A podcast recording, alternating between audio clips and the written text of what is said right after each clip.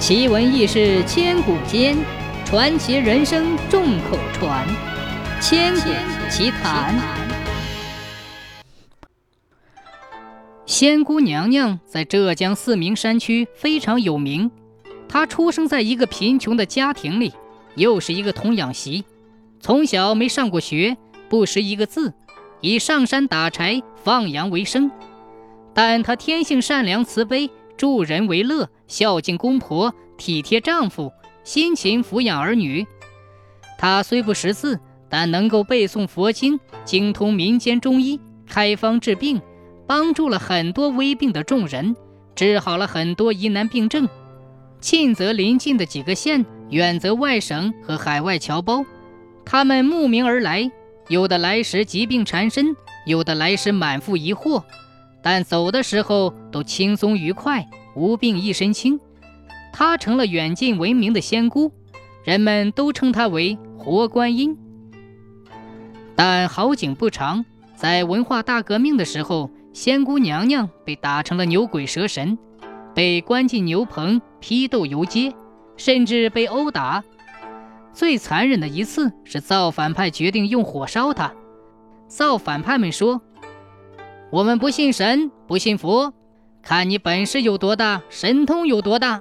今天用火烧你，你能逃得过吗？于是造反派在批斗台子上架起了炉子，用柴烧了火，然后他们把仙姑拖上台，拿起仙姑的双手放在火上，所有台下的人们都屏住了呼吸，看到这残忍的一幕。只见仙姑双眼微闭，脸上泛红，就像入定了一样，没有哀求，甚至没有哼一声。过了一会儿，天空突然乌云密布，狂风乍起，飞沙走石，台上的火炉被吹灭了。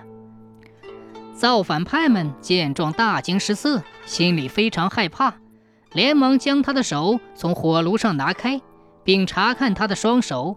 竟没有发现一点烧焦的痕迹，也没有一个水泡。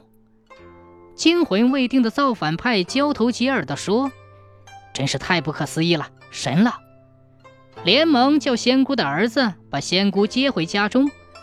做坏事的造反派们向仙姑连连道歉，说：“今天的事真是对不起，我们有眼不识泰山，请你大人大量，万望海涵。”仙姑并没有半点责怪的意思，只是可怜他们这种愚昧无知的做法。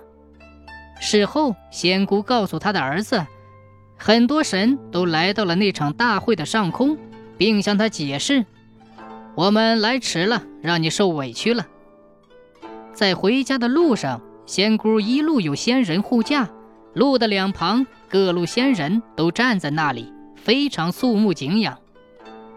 这件事当时轰动一时，传遍了方圆百里。